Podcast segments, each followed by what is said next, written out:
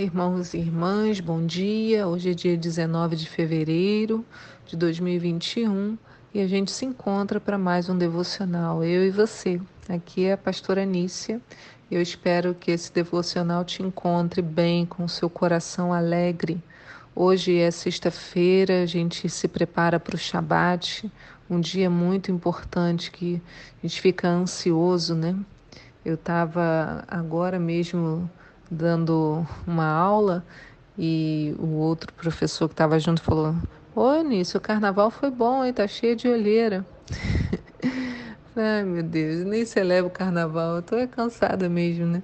Então, chega sexta-feira, a gente já fica ansioso, ansiosa para celebrar o Shabat e receber esse renovo. Os textos de hoje estão em 1 Reis 5, de 12 a 26, e no capítulo 6, de 1 a 13, Amós 2 e Apocalipse 16. E a pergunta para nossa meditação, né, para esse início de manhã é: sabedoria no falar e sabedoria no calar. Você tem feito uso? Então, você tem usado de sabedoria para falar ou calar? Eu queria hoje traçar um paralelo entre dois textos. O primeiro está lá em 1 Reis e o segundo em Mateus 27. 1 Reis 4, no verso 34, diz assim: Sábios de todos os povos vinham ouvir a sabedoria de Salomão. Eram missionários enviados por todos os reis da terra que haviam sido informados sobre o saber deste rei.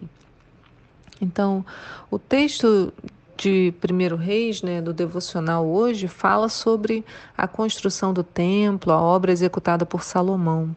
Deus havia prometido a Davi que ele poderia deixar tudo pronto para a construção, mas quem faria a obra realmente seria o seu filho Salomão. Né? Davi ansiava por construir o templo, mas o Senhor falou: Você não, seu filho. O Senhor encheu Salomão de sabedoria para lidar com fornecedores, com trabalhadores e com tudo que envolvesse esse projeto. A maneira como ele falava já resolvia as questões. Até vocês vão ver no texto de hoje, no finalzinho do capítulo 5 e 6, como que ele lida com o Irão que vai fornecer madeira para a obra. Então muitos vinham para ouvi-lo. Né? Porém, nem só a fala representa a sabedoria. Né? O segundo caso de hoje, que eu quero, né, como eu falei, fazer esse paralelo, nos mostra alguém que ficou em silêncio, mas causou um grande impacto. Vamos ver lá em Mateus 27, no verso 11, diz assim: Jesus foi conduzido à presença do governador e este o interrogou: És tu o rei dos judeus? E afirmou-lhe Jesus: Tu dizes. Então passou a ser acusado pelo chefe dos sacerdotes e pelos anciãos, mas ele nada respondeu. Foi quando lhe questionou Pilatos: Não ouves a acusação que todos levantam contra ti? Jesus, entretanto, mantinha-se em absoluto silêncio e por isso ficou o governador fortemente impressionado. Então, Jesus, diante dos seus acusadores, escolheu ficar em silêncio não revidou, não gritou, não fez justiça própria, mesmo as acusações sendo tão injustas. Não deve ter sido fácil para ele, né? mas Jesus manteve sua posição silenciosa. E eu fico imaginando a cena e o sentimento de Pilatos, que ficou impressionado com o silêncio. Às vezes queremos impressionar, falando bonito, tendo um bom discurso, ou tendo a última palavra, ou falando mais alto. E aí vem Jesus e faz exatamente o oposto. Diante de uma briga certa, né? Ele podia ali naquele momento, sei lá, se revoltar como ele fez no templo, mas Deus ali o orientou e ele sabia o que fazer. E o seu comportamento deixou todo mundo impressionado. Então, que tipo de marca né, nós queremos deixar nesse mundo?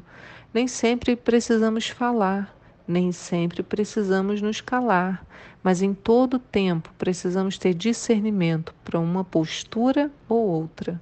Se está falando demais para querer aparecer, repense. Se não está falando para parecer humilde ou inteligente, repense. O equilíbrio entre falar e calar é um indicador de grande sabedoria.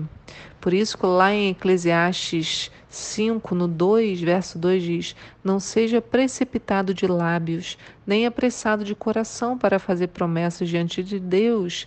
Deus está nos céus e você está na terra, por isso fale pouco. Olha, que coisa. E lá em Eclesiastes 3, no verso 7, um texto bem conhecido, fala: tempo de rasgar, tempo de costurar, tempo de calar e tempo de falar.